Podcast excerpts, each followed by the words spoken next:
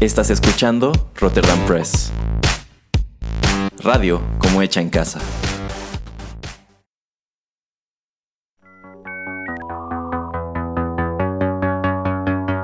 TechPili. El programa en donde analizamos la tecnología de manera relajada y divertida.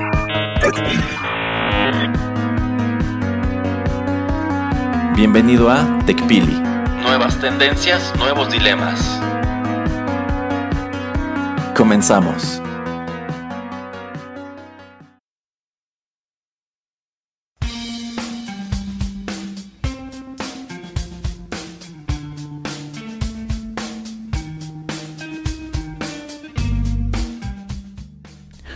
Hola, ¿qué tal amigos? Bienvenidos a la emisión número 74 de TechPili, nuevas tendencias, nuevos dilemas. Los saluda Juanito Pereira aquí a través de los micrófonos de Rotterdam Press. Y bueno, pues sean bienvenidos a una nueva emisión aquí desde la cabina de transmisión. Y bueno, pues eh, como ya lo saben y como pues no es ninguna sorpresa y no, no entiendo por qué no puede encontrar otro lugar donde estar. Tengo que saludar al señor Erasmo. ¿Cómo está? Muy bien, muy bien, señor Pereira. Y no sé usted, pero de pronto como que me está pegando un déjà vu. este, entonces eso de como que denota que usted ya vio la nueva de, de Matrix. No, no, no la he visto y no pienso hacerlo, pero por algún motivo tengo la impresión de que ya había vivido esto antes. Por eh. cierto, ¿no quiere mandarle saludos a su gran amigo Carlos Slim? sí, saludos y le demos gracias del gran internet y la gran velocidad que tenemos, ¿verdad? Sí, sí, sí, totalmente. Aquí sí pagamos nuestro paquete infinitum. ¿De dos megas?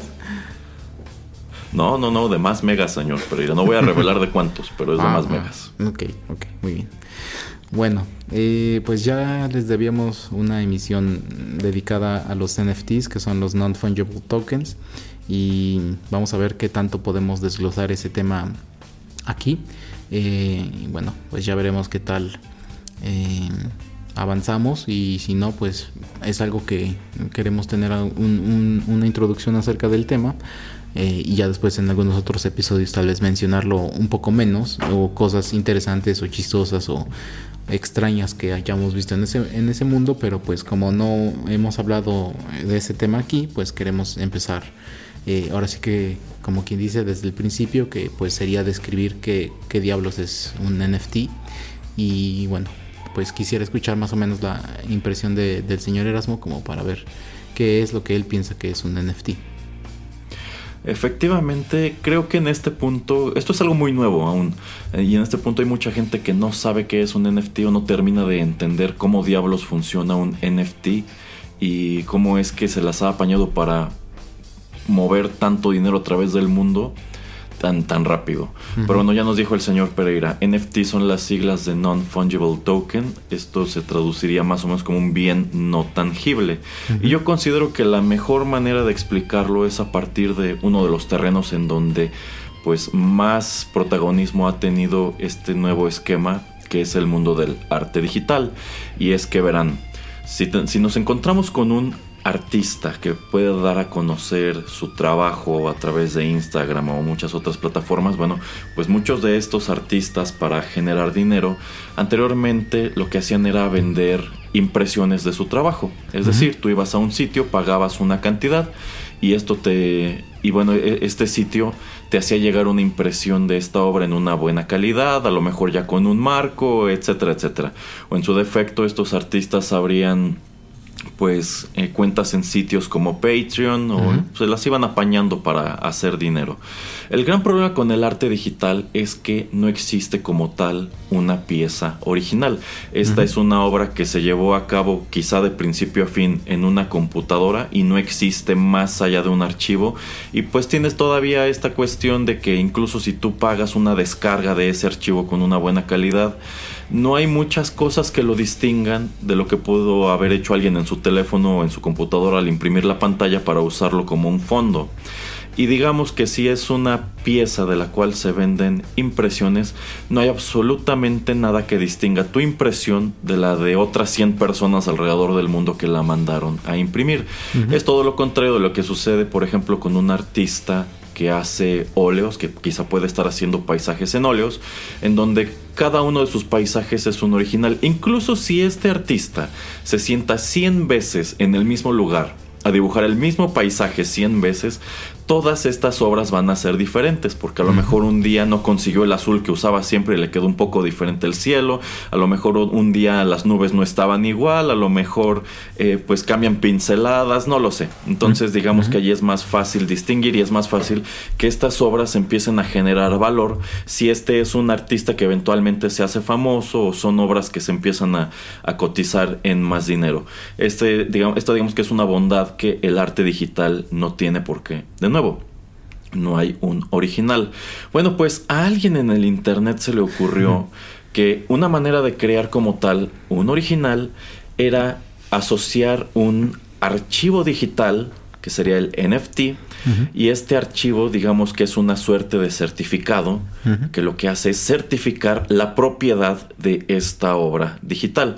Es decir, yo puedo hacer un dibujo muy bonito de Spider-Man, y, colocarlo en Instagram. Y a lo mejor le digo al señor Pereira, oiga señor Pereira, yo le vendo la propiedad de este Spider-Man, deme 10 dólares por él y yo a usted le voy a expedir un certificado, un NFT que va a decir eso. El dueño de este Spider-Man es el señor Pereira. Y para que nadie se lo pelee y para que nadie y para que yo no vaya y se lo quiera vender a todo mundo, pues este archivo se va a quedar encriptado en un servidor muy seguro en algún lugar del mundo. Y si eventualmente el señor Pereira dice, ya no quiero este Spider-Man y lo quiero vender, o si eventualmente este Spider-Man se convierte en la portada de un cómic, en la portada de un cómic muy famoso, y digamos que en lugar de que valga 10 dólares, el mercado dice ya vale 500 dólares, el señor Pereira puede buscarle un comprador y venderlo en esos 500 dólares o venderlo en lo que a él se le dé la gana y de este modo esta pieza digital, que no es más que un archivo JPG o alguna extensión de estas, ya tiene un dueño. Y no importa si hay más gente pues imprimiendo sus pantallas, no importa si hay más gente comprando prints, no importa este si alguien se ha puesto a imprimirlo para venderlo por su cuenta. Aquí tenemos un archivo que dice que el dueño de la pieza original es quien tiene ese NFT. Entonces un NFT es prácticamente eso, es un certificado de propiedad que en muchos casos pues viene de arte digital, pero también ya se está dando el caso de NFTs que están relacionados con otras tantas cosas. Grosso modo así lo describiría yo, señor Pereira. Sí, yo creo que eso es una muy buena manera de describir em, lo que viene siendo la gran parte de em, por qué existen los NFTs o el propósito de un NFT. Y bueno, pues como está comentando el señor Erasmo y como para complementar, eh, alguien que pintaba en óleo y tal vez es un artista que apenas está surgiendo, pues tal vez eh, le vende al señor Erasmo un, una, de estas pinturas que él que, crea, eh, digamos en esos 10 dólares, pero después se hace famoso o empieza a hacer cosas mm, que ah, llaman la atención de, de varias gente y tal vez una de esas pinturas pues se aprecia y el valor aumenta bastante esta pintura que está en óleo, pues es un bien físico. Y el señor Erasmo lo que puede hacer es después eh, revenderlo tal vez ya no en 10 dólares, siendo tal vez en 10 mil dólares. Y lo malo que existe con el mercado actual de ese tipo de pinturas, por ejemplo, es que el artista pues recibe 0% eh, de, de, regalías, ¿no? Entonces ese es un gran problema porque pues al artista digamos que pues Eh, no tiene manera él de eh, subsistir debido a ese arte, ¿no? O sea, a final de cuentas el arte era de él, pero el mercado secundario fue el que pues se decidió que em, esa pintura valiera más y se vendiera y subsecuentemente las veces que más se venda esa pintura entre más dinero o menos dinero no importa eh, el artista va a recibir eh, pues lo mismo, que es nada. Eh, y algo que viene a tratar de cubrir o de ayudar a los artistas, por lo menos con todo lo que ellos crean pues digitalmente, es que cuando, como comenta el señor Erasmus, si yo vendo esta misma imagen, esta mismo eh, producto de arte de Spider-Man en 500, pues no sé, tal vez en el mismo contrato. Mm, puedo ya estipular que el artista va a recibir, no sé, ponte que un 5% de, de esa transacción. Y como existe el certificado, existe el NFT y está registrado en blockchain, eh, pues no hay manera también de hacerme tranza al artista. El artista va a recibir su dinero y también yo tengo que pues dar el certificado a la siguiente persona y todo esto, o sea, que se hizo, que, que hubo una transacción, de cuánto fue la transacción, cuánto es la regalía, cuál es el artista original y quién es el nuevo dueño, todo eso queda registrado en blockchain y esto pues también sirve para pues detener fraudes o que estés comprando cosas tal vez robadas o piratas o inexistentes, ¿no? Que también, bueno, ahora con esto que es todo digital, pues también podría ser algo entre comillas inexistente que te pueden estar vendiendo, pero pues esto se supone que trata de evitar todo ese tipo de cuestiones, ¿no? Digo, vamos a, ahondar en otros temas, pero más o menos por ahí va. Eh, por lo menos en este punto, ¿qué, ¿qué, le pareció cuando estaba leyendo o descubriendo acerca de NFTs? ¿Qué le pareció este punto, señor Erasmo? Bueno, creo que hasta este punto hemos hablado de los NFTs como algo positivo, algo que ayuda al artista y que ayuda a tener control de la propiedad porque pues también termina por convertirse en una suerte de ledger, ¿no? Como que te da un historial de por cuántas manos ha pasado este archivo y, y también pues es una manera de asegurar que el artista cuando esta obra vuelva a venderse cobre algo si es que así lo estipula en su momento. O sea, también puede decir, no considero que es algo tan valioso y pues sencillamente lo que quiero es tener dinero en este momento y ya lo que pase en adelante con este NFT es problema de quien lo haya comprado. Entonces, empezando por allí no suena tan mal. Sin embargo, esta cuestión de los NFTs se ha convertido en algo en sumo polémico si tomamos en cuenta que en realidad pues tú lo que estás comprando es un bien intangible, como lo dice el nombre, y es un bien prácticamente inexistente. Es decir, esto nunca va a existir en la vida real. Y como bien, y como ya bien dije, a lo mejor yo hice este Spider-Man y se lo vendí, y le vendí el NFT de este Spider-Man al señor Pereira en 10 dólares. Y allí está el certificado para que todos lo vean de que el señor Pereira es dueño de este Spider-Man. Sin embargo, yo, bueno, de entrada no hay nada que prevenga que este Spider-Man se quede en mi Instagram o en mi Facebook o no sé dónde y alguien descargue la imagen o imprima la pantalla y lo traiga en su teléfono. Y lo pueden traer en su teléfono sin darle nada al señor Pereira y sin darme nada a mí. Y lo que es más, si, si lo empiezan a imprimir y enmarcar bonito y lo, y lo ponen en una este, galería de estas como donde venden marcos y litografías y lo están comercializando, tampoco tienen que darle nada al señor Pereira ni me tienen que dar nada a mí.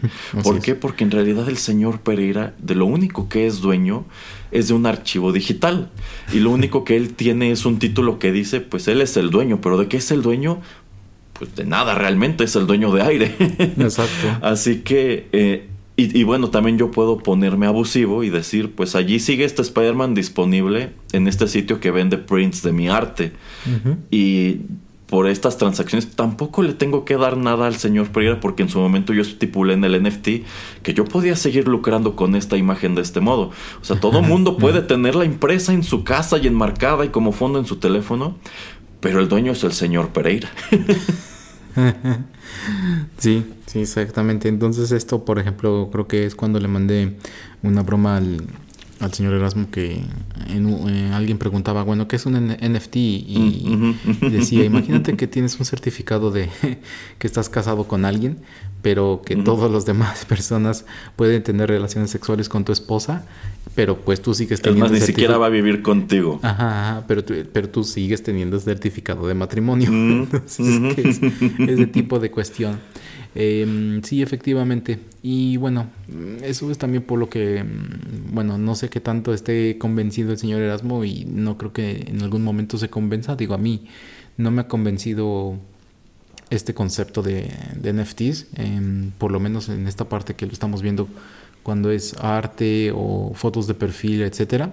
Ya hablaremos de otras cosas que tal vez eh, pues puede evolucionar o puede llegar a esos lugares este tipo de, de cuestiones y pues tal vez tienen más utilidad pero por lo menos aquí no me han convencido a mí como para pues ni, ni crear eh, algo de arte para venderlo y tampoco como para pues em, ser un comprador, ¿no? Entonces es algo extraño como dice el señor Erasmo, em, pero bueno, lo que he leído por ejemplo es que hay varios memes, por ejemplo, no sé, Grumpy Cat, y luego esta chica que es una niña que en el fondo hay una casa que se está incendiando, creo que ese, esa, ese archivo original se vendió como por em, medio millón de dólares o algo por el estilo.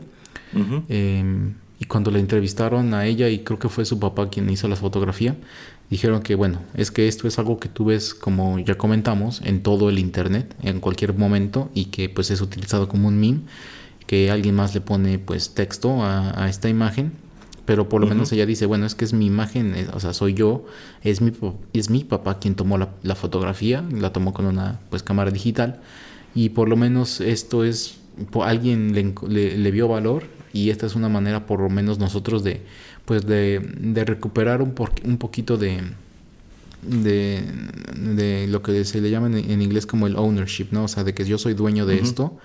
Eh, porque pues es algo como que tal vez tú piensas que, ok, era algo privado, yo se lo compartí, no sé, a mi tía, a mi tío y por alguna razón explotó y lo estuvieron compartiendo y compartiendo.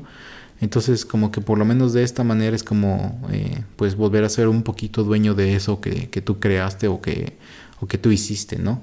Em, de esa manera yo lo veo, pues, correcto, pero lo que yo no entiendo es cómo pueden tener estos precios tan estardoféricos. Em, que voy a saltar ese punto, pero quisiera primero saber qué piensa el señor Erasmo acerca de eso, de gente que por lo, por lo menos está en memes eh, o que sus fotografías son utilizadas muchísimo para este tipo como de otro tipo de arte que es este hacer bromas y que por lo menos ellos creen que esto pues es una manera digamos que de compensarlos. O sea cree que, que ellos están en lo correcto de pues sabes que es algo que todo el mundo está utilizando yo no le estoy sacando provecho entonces por lo menos esta es una manera de, de sacarle algo pero es que el hecho de que todo mundo en el Internet lo esté utilizando no quiere decir que todo mundo en el Internet esté obteniendo alguna suerte de lucro de ello. Es decir, yo puedo ir a Google en este momento y buscar la misma imagen de esta niña, ponerle un caption ingenioso y mandárselo a mis amigos, ponerlo en Instagram, ponerlo en Facebook y ya. Pero eso no significa que yo esté generando un solo centavo por hacerlo. Es más, a lo mejor lo único que obtengo son un montón de comentarios diciendo esto está horrible y está muy tonto. Entonces no veo por qué hubiera que pues redituarle algo a esta niña solamente porque es su imagen. Eh, obviamente esta no es una imagen que se haya realizado con esa intención, o sea, yo creo que en ningún momento dijeron vamos a tomar esta foto, se hará viral y se convirtió en una imagen que todos, todos alrededor del mundo en el internet ubicarán, ¿no? Y que servirá para hacer chistes y para hacer comentarios mordaces. Eh, yo pienso que, ok, esta niña puede decir, aquí tengo este archivo, si alguien le ve valor, se lo puedo mandar y denme algo de dinero. Pero esto no sé, ok, vamos a suponer, yo soy la persona que pagó medio millón de dólares por este archivo JPG. Yo transferí medio millón de dólares y a mí me lo mandaron por correo electrónico, me lo guardaron en una memoria USB, qué sé yo, y ahí está guardado en un cajón. Pero ese archivo JPG sigue en la computadora de la niña, quiero suponer. Y si no fui la única persona a quien se lo vendió, o sea, yo tuve todavía el tino de ver que le diera suprimir y que ella me garantizara en algún documento, supongo, que ya no tienen propiedad de ese archivo o de un respaldo de ese archivo en ninguna otra parte. Y de nuevo, ¿de qué soy dueño? ¿De un montón de megabytes? Si está guardado, por ejemplo, en una memoria USB en mi cajón, y si algún día esta memoria de la nada se descompone y el archivo se perdió para siempre, exactamente qué es lo que compré, ¿no? O si me lo mandaron por correo electrónico y en algún punto alguien sabe de la existencia de este archivo y me hackean el correo y lo descargan, este, ¿qué, exactamente qué es lo que pagué? ¿Esa descarga sigue valiendo medio millón de dólares? ¿O ya hay dos archivos que cada uno vale medio millón de dólares? Eh, yo siento que es un tema muy complicado, muy enredado y yo no me explico cómo puede haber gente dispuesta a pagar esa cantidad de dinero por algo tan insignificante. Por ejemplo, supongamos que yo conozco a esta misma chica, ¿no? Y es una amiga y demás, y me dice, oye, pues soy la chica del meme de la casa que se está quemando, ¿no? Y este es el archivo original de esa fotografía. Yo diría, ah, wow, qué padre, ¿no?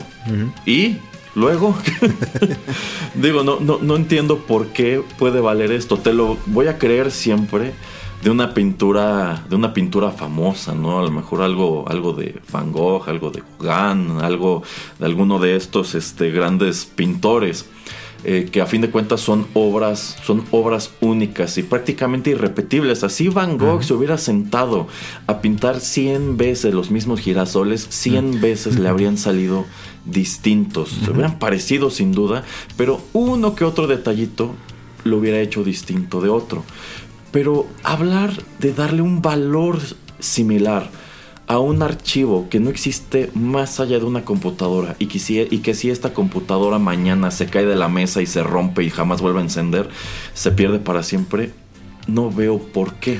Pero mm, bueno, es que ahí creo que estaba usted en lo correcto la primera descripción que hace del NFT y ahora como que se me está yendo, se me está saliendo usted del guacal. Em, no es tanto el archivo, es lo que usted está diciendo, o sea, recuérdese, es el certificado, o sea, es el certificado ah. de que usted es el dueño, o sea, el archivo tal vez puede ser borrado, puede ser este duplicado, puede ser... Eh, eh, se puede perder, etcétera, pero pues como usted dice, o sea, este meme es utilizado en, infinidad de lugares en el internet con infinidad eh, de tipos de resolución o el, archivo el JPG o MPG o mm, el bit o el que sea BNP el, todo el, el, que sea no o sea usted no está comprando eso sino simplemente está comprando que usted más eh, bien está usted teniendo un certificado de que de cualquier lugar en donde esté utilizado eso, em, va a ser usted el dueño. Pero como está, diciendo, no podemos evitar de que alguien más lo explote, no podemos evitar que alguien más lo utilice y todo eso. Pero bueno. Eh, eh, ajá, exacto. O sea, la bronca aquí con ese NFT, ¿qué vamos a suponer? Tomamos esta misma foto de la niña y la casa y yo pago una cantidad de dinero por un NFT. Este NFT a mí no me faculta para que yo vaya con cualquier persona que traiga un meme que haya surgido a partir de esta fotografía y lo denuncie porque está cargando con mi propiedad. O sea, yo no puedo decir, este es el equivalente de que yo tenga una pintura de un millón de dólares en una galería y de pronto alguien vaya, la descuelga y se la lleve. ¿No? O sea, no, no, en realidad, tú no eres el dueño de nada realmente. Ok, vamos a suponer otra cosa. Eh, yo me pongo a, comprar NFTs de un montón de arte digital, ¿no? Y hago toda una biblioteca en donde certifico, yo soy dueño de, digamos, este, 2.000 piezas de arte digital que están valuadas todas ellas en su conjunto en 500 mil dólares, ¿no? Y mañana ocurre este apocalíptico escenario de que nos pega una llamarada solar, solar que destruye las telecomunicaciones de todo el mundo. Ajá y vamos a tener que empezar de cero y probablemente nos tardemos 30 años en regresar a donde estábamos. ¿Dónde, está mi, dónde están mis propiedades? Yo, yo, ¿En dónde está mi medio millón de dólares para llorarle encima? No, pues no, no Entonces, eh, la verdad, cuando surgió toda esta cuestión de los NFTs y me puse a investigar en qué consistía, la verdad es que yo no pude más que relacionarlo con una palabra que es estafa. Yo creo que esta es una gran estafa. Este es el equivalente de comprar terrenos en la luna, terrenos en Marte, o esta señora que anda peleando que tiene una escritura que según es dueña del sol. Entonces, yo no me explico cómo es posible que tanta gente esté cayendo en esto y esté pagando tanto dinero por estas cosas. ¿Quiere que le explique? A ver. Ah, pues mire, vamos primero mejor a una pausa y así le dejamos el teaser y así como que hacemos que la gente espere tantito. ¿Qué le parece? Órale, pues. Ya regresamos. Seguimos con TechPili después de esta pausa.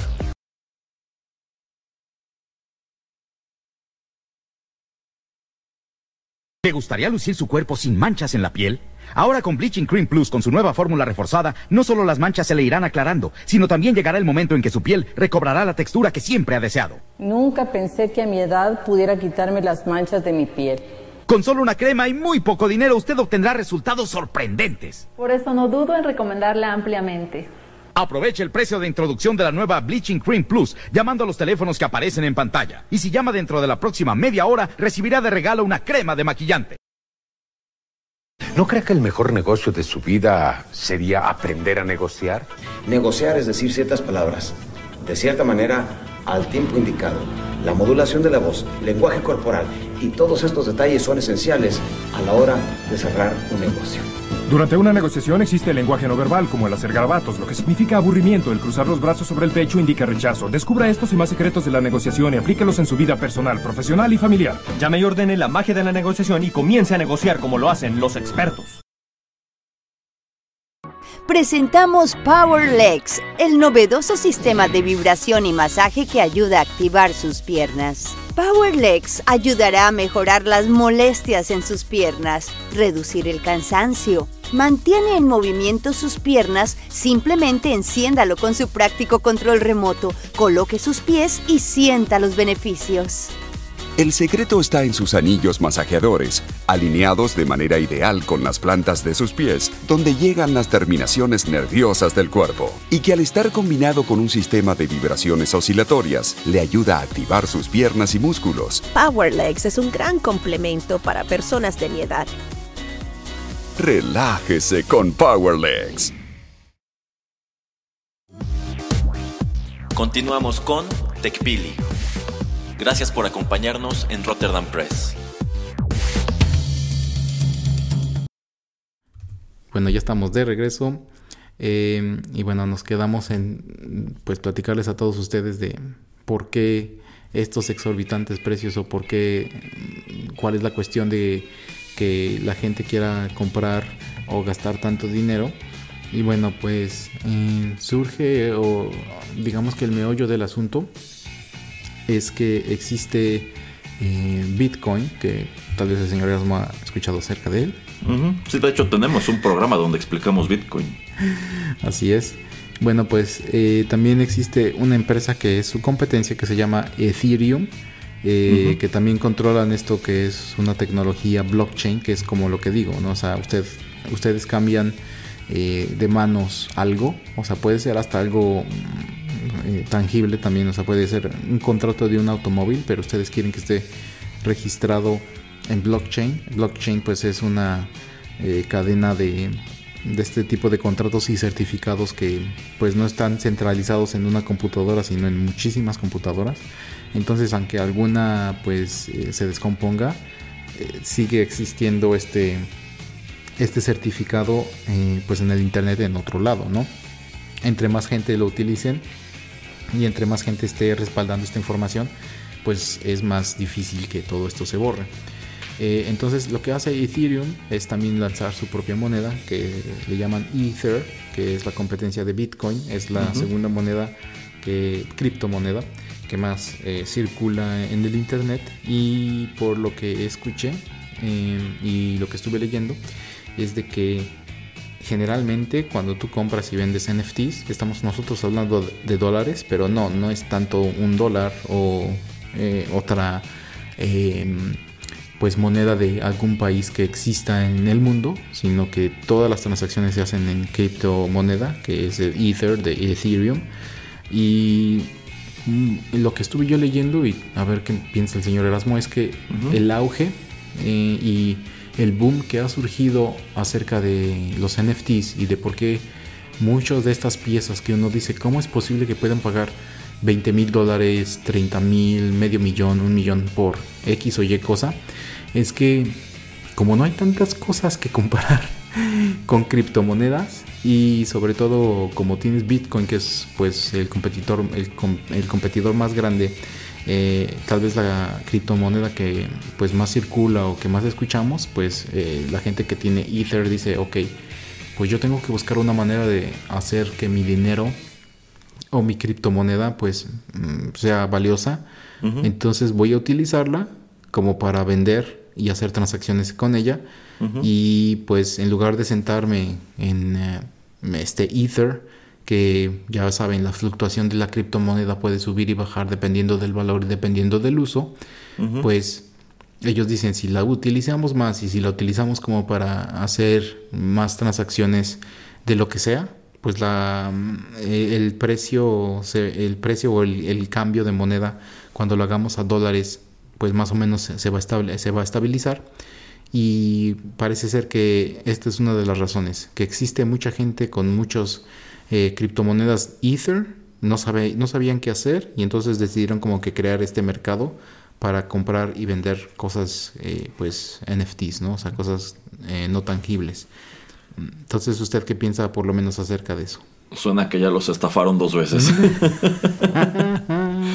Eh, la verdad, eh, bueno, esta cuestión de las criptomonedas igual es algo muy polémico, que si, que si vale la pena invertir en esto, que si no, que si en algún momento se va a convertir en una moneda de cambio, que si hay un país en Sudamérica ya la quiere adoptar como moneda de curso. Bueno, es, es, muy complicado. Eh, yo considero que otra de las cuestiones por las cuales mucha gente está cayendo, ya no tanto en esto de la criptomoneda, pero sí en lo de los NFTs, yo siento que mucha gente sí se ha dejado deslumbrar por lo que ocurrió con Bitcoin, que actualmente se está cotizando una cantidad de dinero que no hace posible que una persona diga, tengo estos ahorros y yo quiero invertirlos en algo, se me ocurre que podría invertirlo en Bitcoin porque suena prometedor, pero ciertamente no me alcanza para ello. Yo siento que mucha gente que está empezando a comprar NFTs lo está viendo como una inversión en el largo plazo. Hoy estoy comprando el NFT de esta imagen de Spider-Man en 300 dólares, apostándole a que esto se va a revalorar en algún día y yo le voy a poder sacar una ganancia.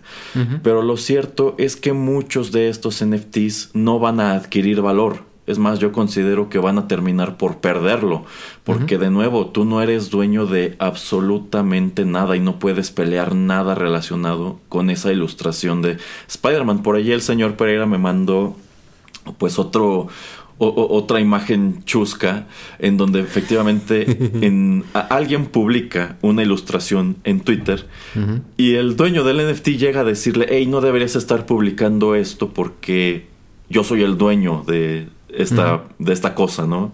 Y todos los comentarios a raíz de, este, de esta respuesta, pues reproducen exactamente, bueno, todos le postean de nuevo la imagen así como, este, oh, sí, qué terrible, ¿no? Que, que, eh, todo el mundo esté utilizando tu propiedad para ponerlo en el Internet. Y dices, es que así de ridículo es. Entonces, así como lo platica el señor pero yo lo que entiendo es, le di mi dinero a una criptomoneda que no sirve para absolutamente nada y la misma criptomoneda me está dando en qué gastarme las criptomonedas para sacarme más dinero. así es, efectivamente. Sí, e, entonces eh, a mí por todos lados me suena como una estafa y más allá de esta cuestión de el arte digital también pues me llama la atención que hay otras tantas cosas, otros tantos personajes que han visto este fenómeno y han dicho, yo me quiero subir a ese mismo tren, pero no con arte digital, sino con otras tantas cosas. Eh, precisamente ayer estábamos platicando aquí en la casa del caso de uno de los hijos de John Lennon, que me parece es Julian, sí, es Julian Lennon, quien se puso a vender NFTs de memorabilia de su papá. Es decir, bueno, yo tengo esta chaqueta que mi papá usó en la grabación de este video de los, de los Beatles. Y esta chaqueta está evaluada en, no sé, 3 millones de dólares. Entonces quiero vender el NFT de esta chaqueta. Y lo voy a poner a la venta al mejor postor a partir de 300 mil dólares, ¿no? Y eventualmente se termina esta subasta y alguien paga, digamos, un millón de dólares por este NFT ok, yo estoy pagando este certificado de que yo soy el dueño de la chaqueta. Pero la chaqueta es un bien tangible. ¿Me vas a mandar la chaqueta? No.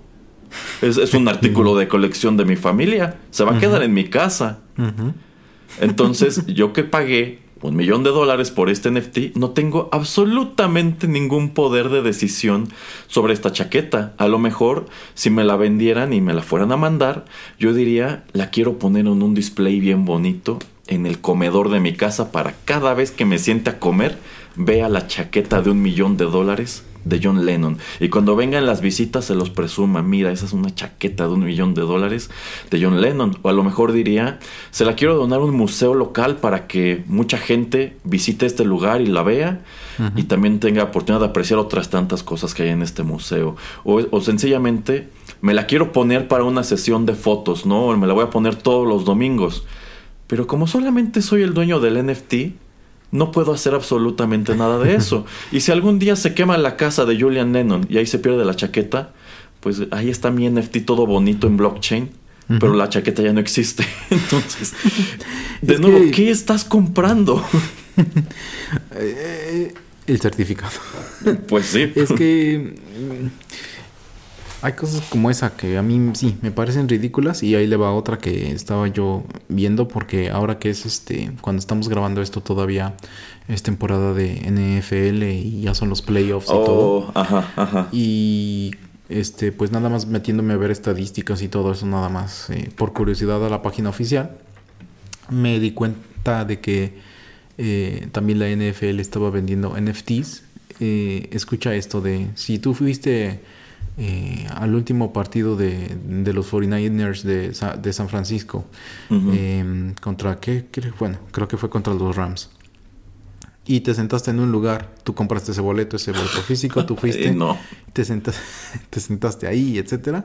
Ujú. Te están dando también la posibilidad de que compres ese boleto en NFT. Entonces tienes el certificado de ese boleto porque tú fuiste ahí y estuviste.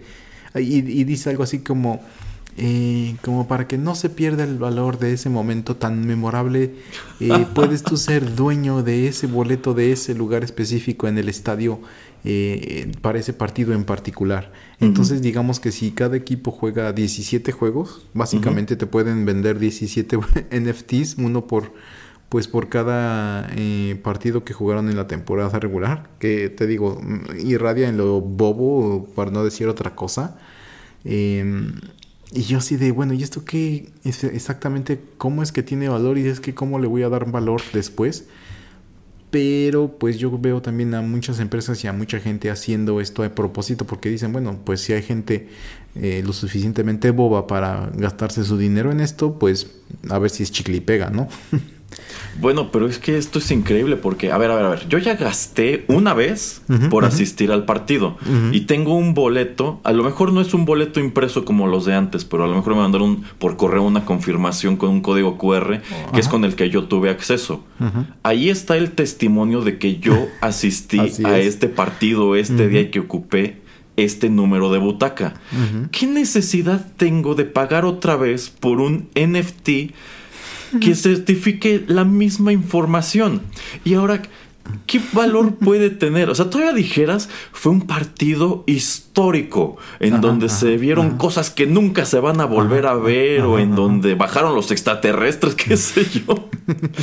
Pero, ok, ya pagué el boleto, ya pagué el NFT y pienso que es una inversión, ¿no? Que en el futuro va a tener valor.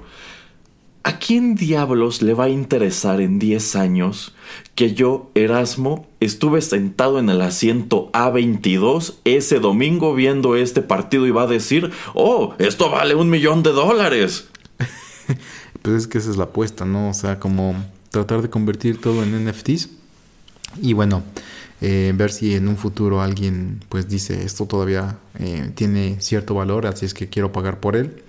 Y lo que tú estás pagando es nuevamente como tu lugar en el blockchain, porque, Ujú. ok, tú tienes tu PDF o tu código QR o lo que quieras, pero eso no lo puedes subir al, al blockchain. O sea, eh, como te estoy diciendo que esta empresa es la que controla eh, este registro, pues lo que estás pagando es eso, ¿no? Es como tu lugar o tu registro en este en esta plataforma digital.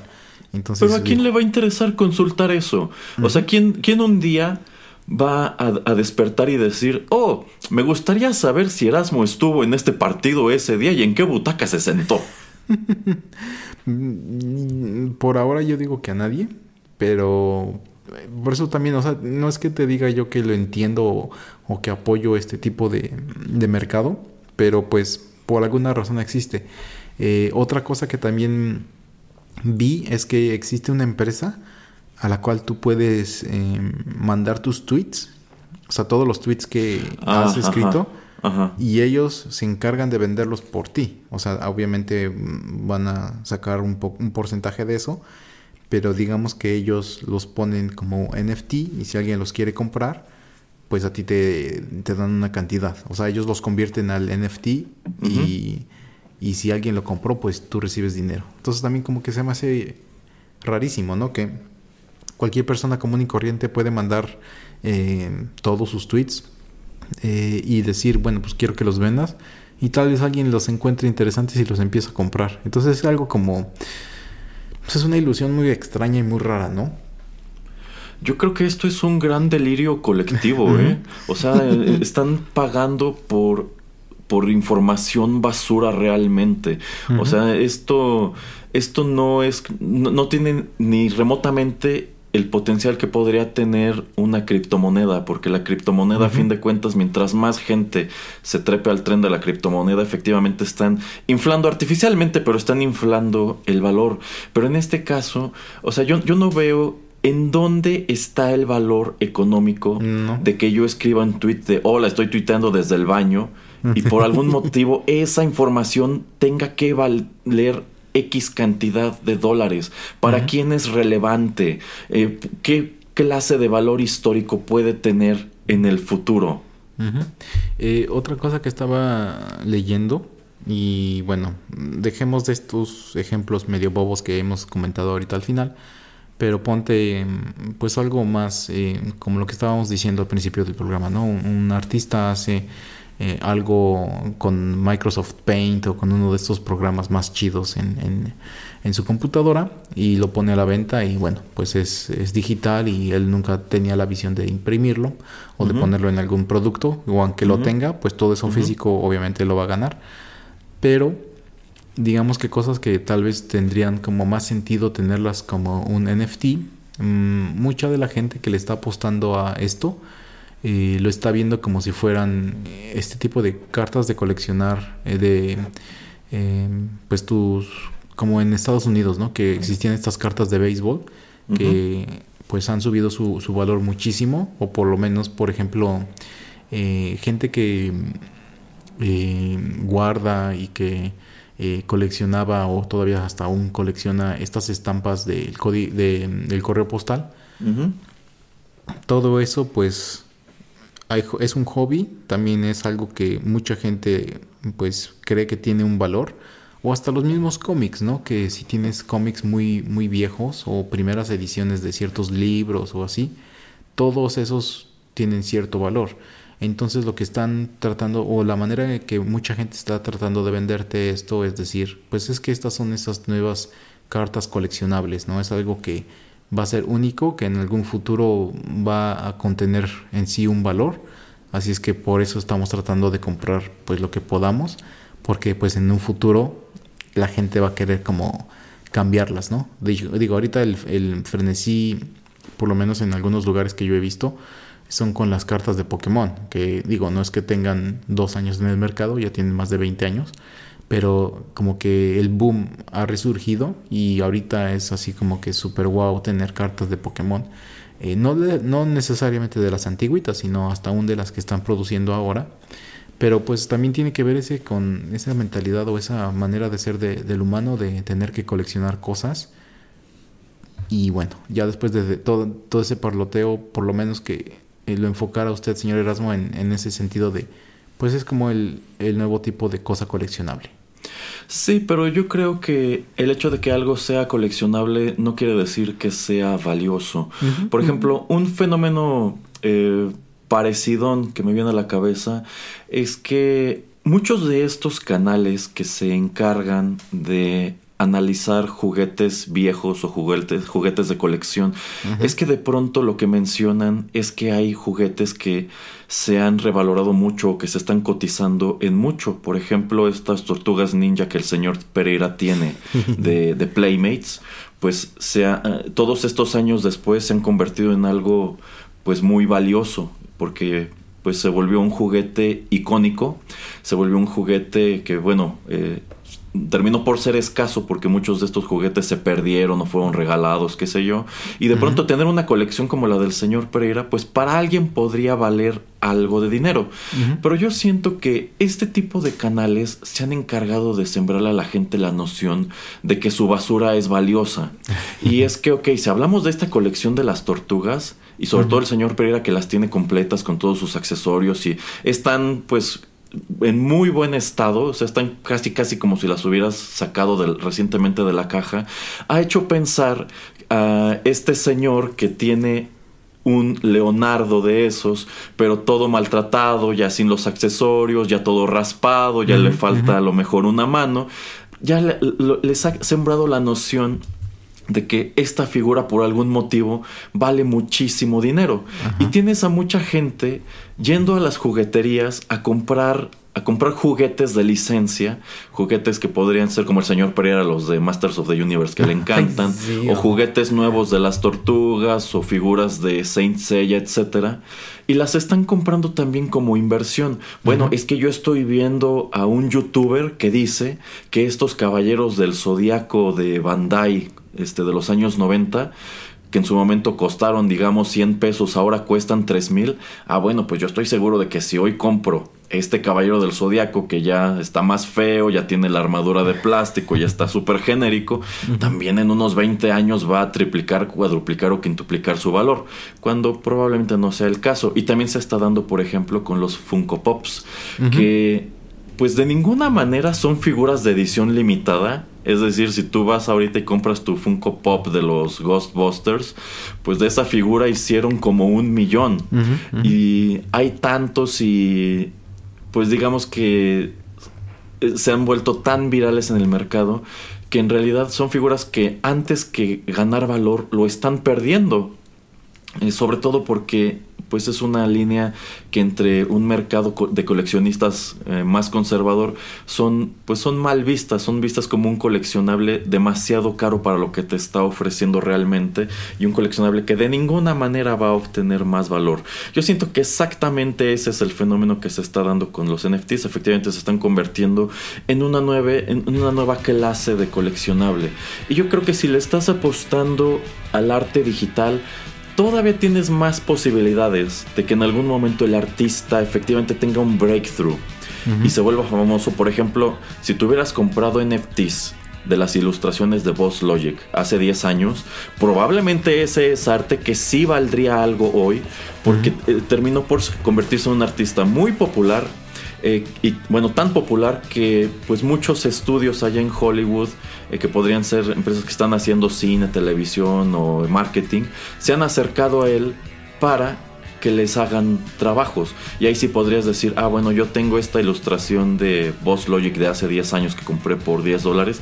¿A alguien le interesa pagar un poco más por ella? Y dirías, sí. Eh, pero pues si es un artista que de entrada no es muy bueno y a lo mejor en tres años ya no se va a dedicar a esto y es algo que jamás va a revalorarse, pues tú eres el dueño de algo que se va a quedar en tu poder indefinidamente y que probablemente ni siquiera si lo vendes, eh, si lo ofreces en, una décima parte de lo que te costó, alguien esté dispuesto a pagártelo.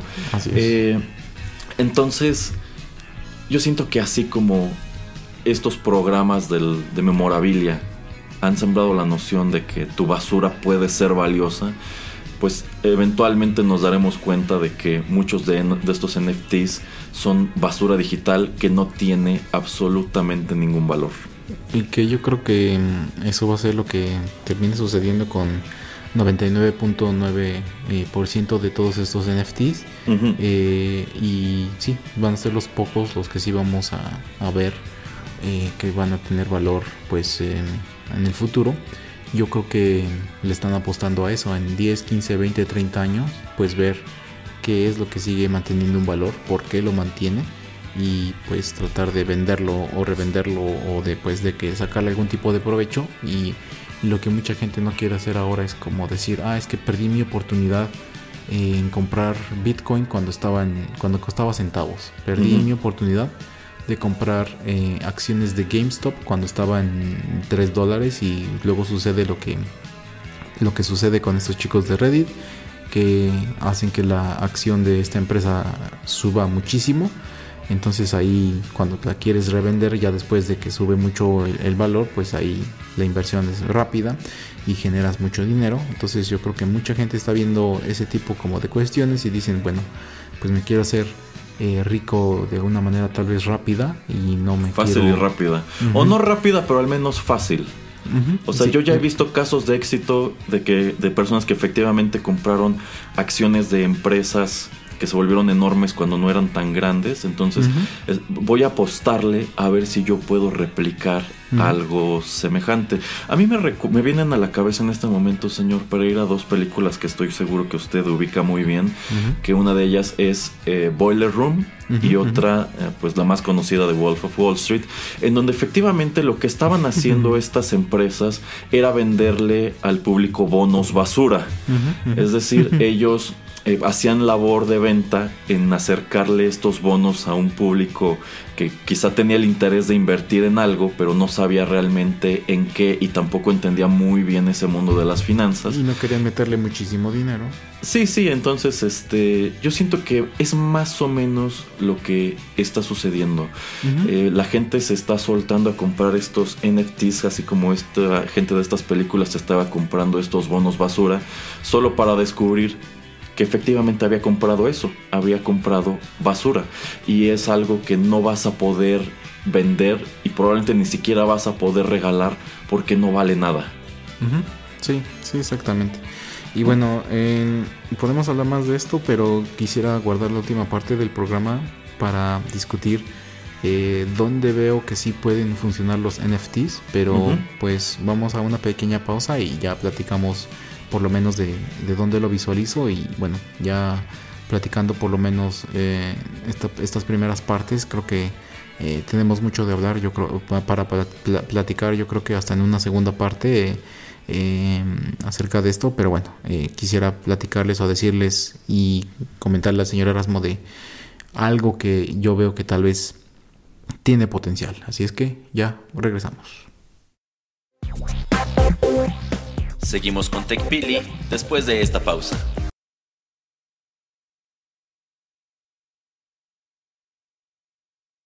Nuestro cuerpo cambia, nace, florece, toma forma, se pone bello y sensual, pero luego comienzan los problemas, los bochornos, la gordura, la depresión, las molestias, el cansancio, el mal humor, la falta de deseo, la angustia y el inevitable decaimiento.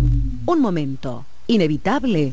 Woman Life, terapia estrogénica natural. Equilibra la pérdida de estrógeno, combate la obesidad menopáusica, estabiliza el ánimo, aumenta la satisfacción sexual, ayuda a prevenir los bochornos, la osteoporosis y la depresión. Engordé, sentía calores, dolor de cabeza, estaba de mal humor todo el tiempo, me sentía cansada, no quería hacer nada. Estaba deprimida, todo me hacía llorar, me peleaba con todo el mundo, mi esposo ya no sabía qué hacer. Woman Life. ¡Wow! Volví a ser la misma, alegre, hasta bajé de peso. Desde la tomo me siento mucho mejor que antes que empezaran todos estos problemas. Woman Life, fórmula exclusiva altamente efectiva. Fitoestrógenos, tofu, isoflavonas y blanco Mejor de medicina natural para que el cuerpo ya no genera. Woman Life regula todo tu organismo y con resultados en una semana. Además de su chequeo médico anual, se recomienda a todas las mujeres que a partir de los 35 años utilicen Human Life. Solo una cápsula por día. Tú puedes sentirte bien hoy. Tú puedes evitar molestias. Tú puedes prevenir los problemas. Con Woman Life tú puedes. Apenas comencé con los primeros síntomas, lo empecé a tomar y se me fue. ¿Para qué esperar a que vuelvan si lo puedo prevenir? Woman Life, terapia estrogénica natural. Para sentirte bien ahora, llama ya. Ordena Woman Life a un precio excepcional. Pero pregunta a la operadora cómo puedes obtener un mes de Woman Life totalmente gratis. No te lo pierdas. Sí, Woman Life a un precio especial y un mes gratis y llamas ahora. Sorpréndete. Llama ya. Continuamos con TechPili. Gracias por acompañarnos en Rotterdam Press. Bueno, ya estamos de regreso aquí en el último bloque de la emisión 74 de TechPili. Y le quería comentar al señor Erasmo que, bueno, no sé si vio cuando le mandé eh, un artículo por internet, pero hay gente, por ejemplo, como Mila Kunis, saludos Mila, y su esposo Ashton, Ashton Kutcher, que pues decidieron utilizar esta tecnología, utilizar esto para recabar fondos, porque ellos tenían la idea de pues crear una serie animada eh, para la televisión, para el internet, eh, de pequeños cortos que se llama creo Stoner Cats, como los gatos marihuanos. Me gusta más el título en español. no le he visto ni nada, pero por lo que he visto crearon, digamos, 10.420 tokens o tickets, eh, que eso se vendían en X cantidad, no me acuerdo. En 800, 800, dólares. Ah, ajá, creo que en 800 dólares. Em, y esto te daba como acceso a verla en la caricatura y no solo eso, sino que también como que te daba, digamos, poder, em, un poder como de voto para decir a dónde querías que siguiera la historia. Mm, lo que comentaba por lo menos Mila Kunis era de, bueno, es que uno cuando quiere lanzar un proyecto en Hollywood tiene que pues platicárselo, no, no, no es que llegues con un ejecutivo o con un productor o con alguien que ponga el dinero eh, directamente, o sea, tienes que irse a platicar como a la tercera persona que está abajo de esa gran pirámide, esa persona se lo va a platicar a la segunda persona y esa segunda persona se la va a platicar a la primera. Y luego tienes que ir eh, tocando muchas puertas, tienes como que ir cambiando y modificando la historia, tienes que cambiar la manera en que se ve, este, etcétera, etcétera, como para cumplir ciertos lineamientos que te están dando. Y, ah, no es que lo voy a poner en, en, la cadena de televisión de CBS, esta es una cadena pública, así es que no puedes decir groserías. Uf, ok. No, es que la voy a poner en HBO, así es que necesita hacer a fuerzas 20 minutos cada episodio porque eh, pues tengo muchos programas y no puedo hacer que dure más. Uf, ok. No, es que me habló el hijo del productor y él dice que quiere pues eh, saber de animación y quiere entrar a ese mundo, así es que tiene que trabajar contigo por lo menos seis meses con una internship o algo, ¿no? Y ya después eh, si ves que le echo ganitas, pues le tienes que dar este algún puesto. Uy, ok. Entonces dice que hay muchas trabas, que hay muchas cosas que no le gustan de cómo funciona el financiamiento para nuevos proyectos. Y bueno, ok, alguien como Mila Kunis, alguien como Ashton Kutcher, tal vez tienen los millones como para ellos mismos financiar algo. Pero digamos que eres un artista que tienes muchas ideas o eres alguien que quiere crear algo nuevo, también tendrías que ir ahí y navegar todo este mundo. Y ellos vieron eh, la posibilidad de pues vamos a vender estos tokens, estos boletos para ver eh, los episodios, que ojo, eso no evita que alguno de ellos lo ponga en el internet en algún punto y ya después todo el mundo los esté copiando. Em, pero por lo menos dicen, ok, por lo menos le estamos dando control a X cantidad de personas, pero pues como que estamos cortando ciertas líneas que hacen que nuestra creatividad pues no sea tan explotada como nosotros quisiéramos que fuera explotada y nuestra visión queda más intacta, ¿no? Porque hemos platicado aquí muchas veces y por lo menos platicábamos acerca de los directores eh, de Spider-Man Into the Spider-Verse que pues literalmente los corrieron de la película de, Han Solo de, Star Wars porque pues ellos tenían una visión y a los ejecutivos nada más no les pareció. Em, entonces imagínate que esto hubiera sido un proyecto financiado por otras eh, fuentes y que tal vez a los ejecutivos les hubieran dicho, pues mira, ¿sabes qué? Esta es mi, esta es mi visión y pase lo que pase, esto ya se vendió por, ponte, mil millones de dólares. Entonces tú no la vas a perder. Si esté buena la película, mala la película, pero a mí mi visión no la vas a tocar. Porque tú ya, vas, tú ya ganaste tu, tu dinero, entonces pues no importa tanto. Y de esta manera yo creo que a mí me gusta la manera en que podrían funcionar unos NFTs que es una manera diferente de hacerlo como ellos también lo compararían como pues una versión modificada, em, actualizada o diferente de lo que es Patreon y todas estas páginas. Y bueno, pues ya a grosso modo lo he descrito y no sé qué piensa el señor Erasmo acerca de pues poder utilizar este nuevo tipo de tecnología o este tipo de em, transacciones financieras en línea como para realizar ese tipo de proyectos. ¿Qué piensa?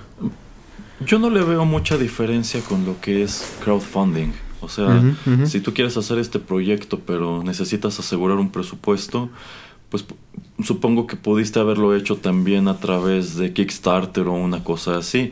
Yo me imagino que aquí lo que lo hizo más atractivo es que pues uno se subieron en un tren de estas transacciones que están muy de moda y más que nada de esta manera lo están vendiendo como algo todavía más exclusivo, es decir, tú eres más que un fan que puso dinero para realizar esto.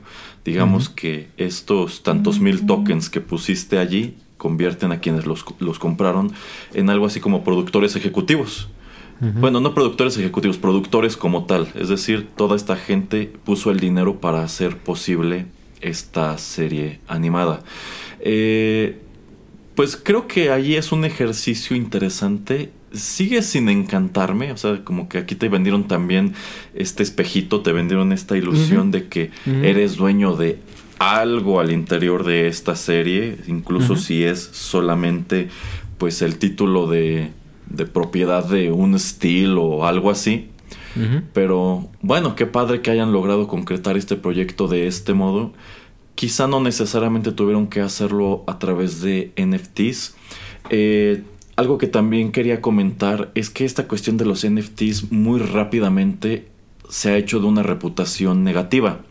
Eh, tanto así que, por ejemplo, sigo un ilustrador en Instagram que anunció que iba, bueno, que estaba trabajando en 25 ilustraciones nuevas y hizo una, eh, se, dedica a dibujar este eh, superhéroes. Eh, entonces publicó una lista de que iba a dibujar a estos 25 superhéroes y que cada uno tendría su NFT y que cada NFT valía X cantidad de dólares.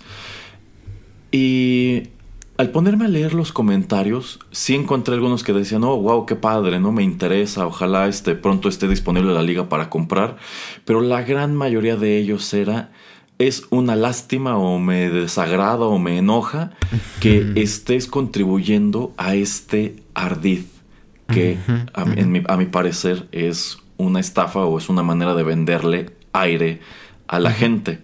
Y también ubico el caso de esta de este personaje Elvira, esta hostess de horror, este, pues, de antaño, que, bueno, pues uno de sus grandes negocios es vender, pues, mercancía con su imagen.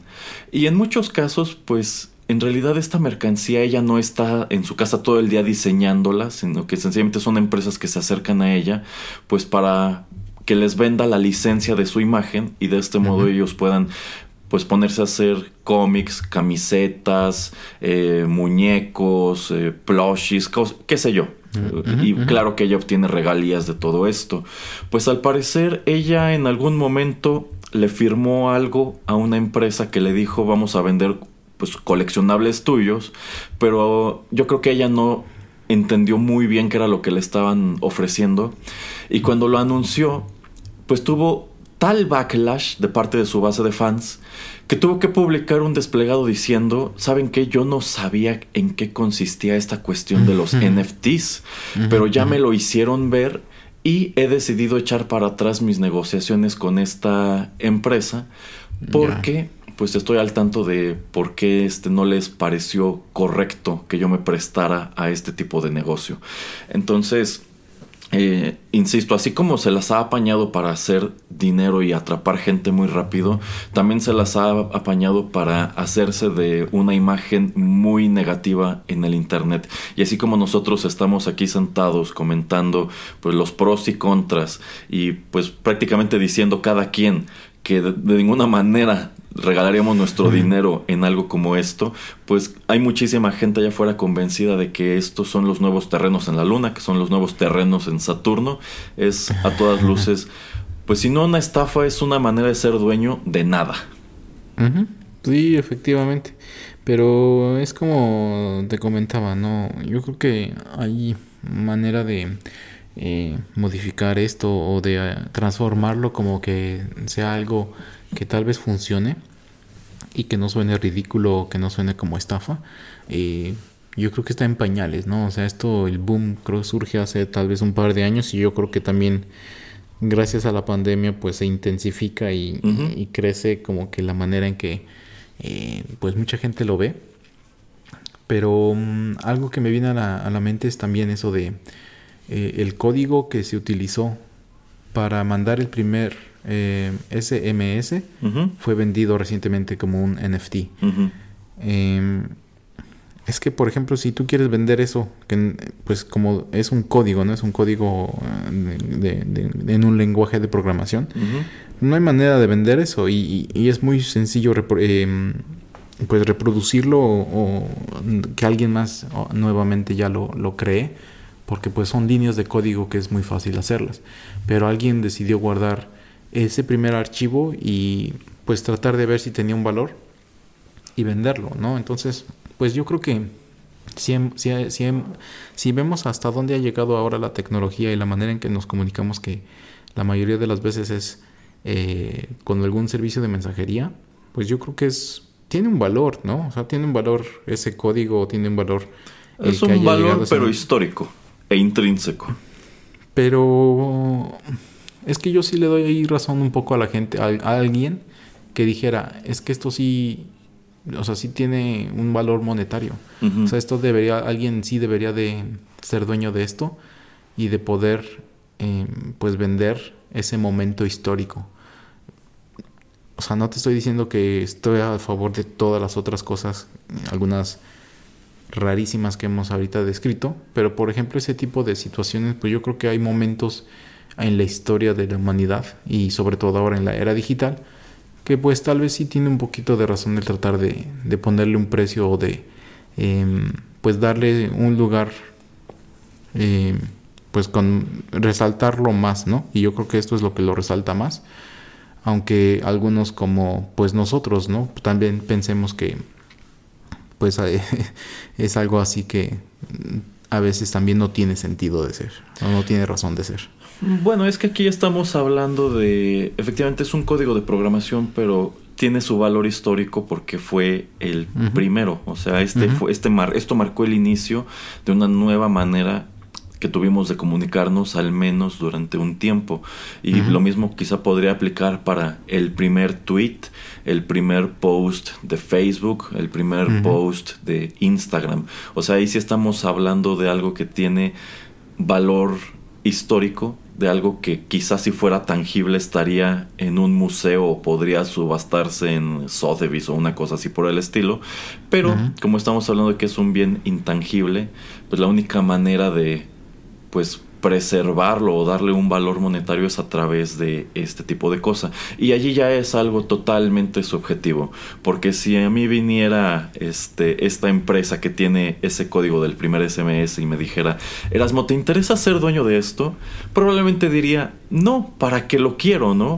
O sea, entiendo cuál es su valor histórico, pero al menos para mí no es suficiente para decir es algo que me interesaría poseer, así como quizás sí me interesaría que viniera y me dijeran, Erasmo quiere ser el dueño de la Declaración de Independencia de México. Diría, bueno, a lo mejor eso sí me interesa. Eh, pero quizás si van con algún, esta, alguna persona que tiene un genuino interés en la historia de las telecomunicaciones o es un historiador de, de esta, de esta cuestión o es un gran nerd de la historia de los celulares o no sé, ese tipo de cosas, quizá diría, ok, para mí esto sí es algo muy valioso y sí es algo por lo cual estaría dispuesto a desembolsar algo de dinero con tal de, de tenerlo. Y quizá hasta poder encontrar la manera de explotarlo como, como eso, como un token histórico.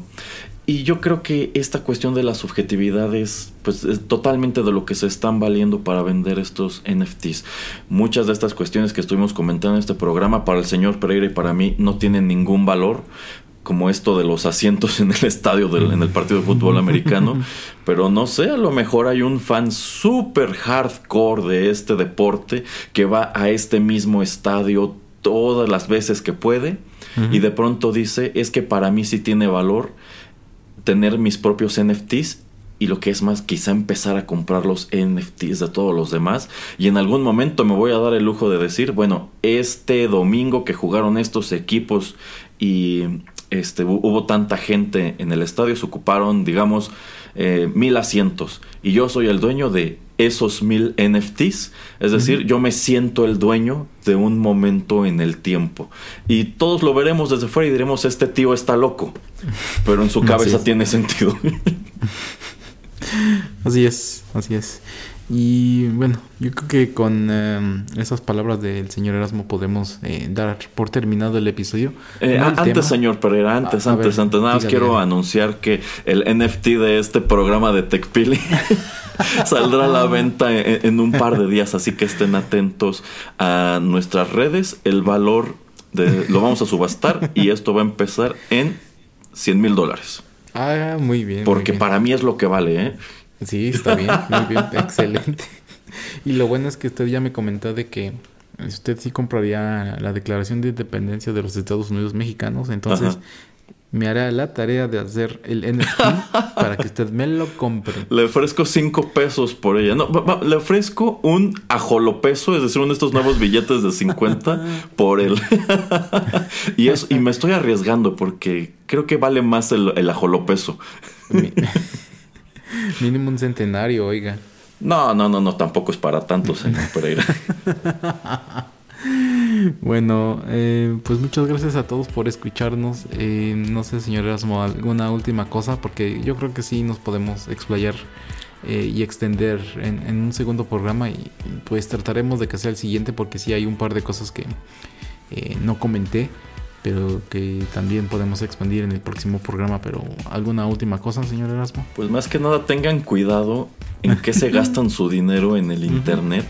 Eh, si en algún momento les ha llamado la atención comprar una de estas cosas porque creen que en el futuro podrían aumentar su valor, piénsenlo no dos, piénsenlo diez veces y pónganse a analizarlo con la cabeza muy muy fría porque pues eventualmente y si esto de hoy para mañana, si de hoy para mañana blockchain dijera, uy, no nos salió el negocio y nos declaramos en quiebra, ¿qué va a pasar con toda esa información? ¿Quién les va a devolver su dinero? Si hay un gran apagón tecnológico, de nuevo, ¿dónde va a quedar ese dinero o esa propiedad para llorarle encima?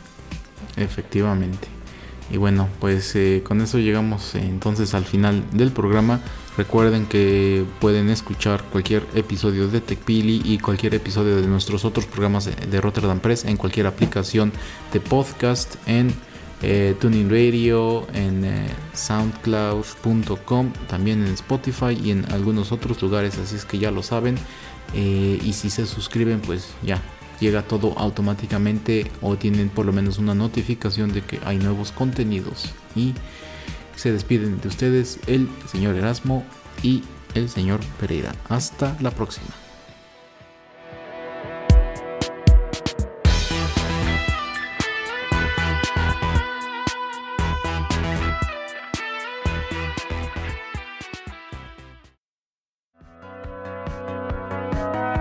Esto fue TechPili nos escuchamos en la próxima emisión para continuar la charla y el análisis de todo cuanto a tecnología se refiere. Te esperamos aquí, en Rotterdam Press.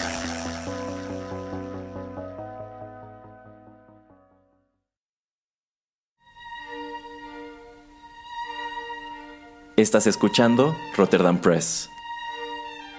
Radio como hecha en casa.